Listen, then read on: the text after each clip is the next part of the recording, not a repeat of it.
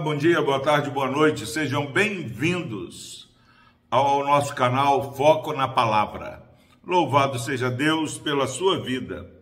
Palavra do Senhor no livro de Joel, capítulo 2, versículo 28. E acontecerá depois que derramarei o meu espírito sobre toda a carne. Vossos filhos e vossas filhas profetizarão, vossos velhos sonharão e vossos jovens terão visões. E até sobre os servos e sobre as servas derramarei o meu espírito naqueles dias. Graças a Deus pela sua preciosa palavra. Meus irmãos, é maravilhoso perceber como a bondade de Deus ela transcende o nosso entendimento.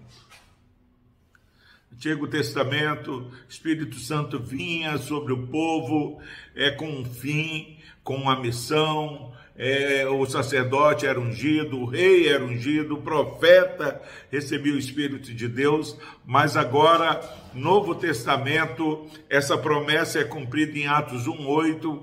É, vocês fiquem aqui até que vocês recebam é, o Espírito Santo. E ao descer o Espírito Santo, vocês serão meus irmãos, e aqui essa palavra fala: e acontecerá que derramarei o meu espírito sobre toda a carne, vossos filhos e vossas filhas profetizarão, vossos velhos sonharão e vossos jovens terão visão. Até sobre os servos e sobre as servas derramarei o meu espírito naqueles dias. Nós vivemos esses dias, onde é, o sobrenatural de Deus, ele alcança vidas indiferente da geografia que você possa estar morando.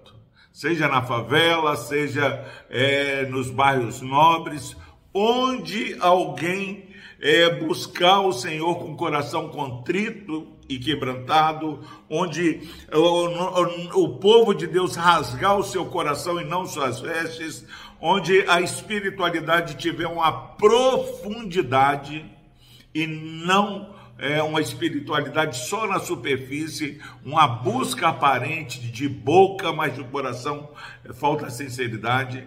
Nessa sinceridade, essa promessa do derramamento do Espírito acontece. Vossos filhos, vossos jovens, vossos velhos, vossos servos, vossas servas, todos receberão do Espírito do Senhor, profetizarão, terão visões. Os milagres de Deus vão acontecer.